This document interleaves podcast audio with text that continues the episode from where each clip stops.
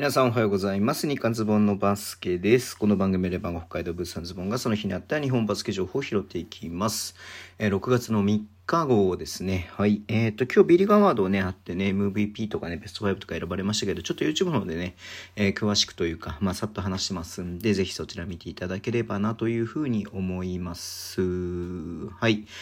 で、えっ、と、ちょっとこれはね、レギュラーというか、がえっ、と、3x3 のね、えっ、と、女子代表ですね、が、えっ、と、強化合宿を行うのかな？うんうんうんうん。でね、えっ、と、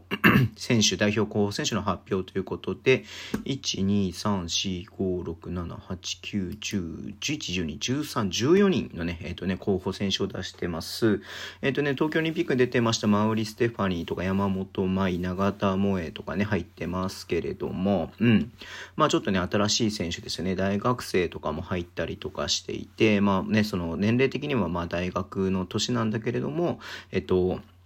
ね、あの、プロに行ってるとかね、まあそういう選手も入ってますし、えー逆にね、こう、数もう、えっ、と、5人制は引退して 3x3 しかやっていない前田選手とか、桂選手とかも入っていたりとか、えーしますし、個人的にはね、中田選手とか、平松選手とかね、どんな感じで、え 3x3 ハマるのかなっていうのを見てみて、あと宮下選手もそうだね。うん。あと、まあ、ルイビル大ね、あの、いう、あれですけども、今野選手とかもね、入っているんで、まあ、ちょっとこの後ね、えっ、と、この世界選手権が、えっと、6月つい21日だからもう今週末、今週、今月にね、行われる世界選手権、えーね、ありますんで、そこに、まあ、出場する、えーせえー選手ってことになりますんで、ここからまあ4人選ばれることになると思いますんで、えーちょっと楽しみにしたいなっていうふうに思ってます。まあ、代表合宿自体はね、もうこう、えっ、と、3日の日から始まってるみたいなんでね、まあ、ここから、えー選出されるのかなっていうの思いますよね。うん。ベルギーでやんだね。へえ、ベルギーでやっ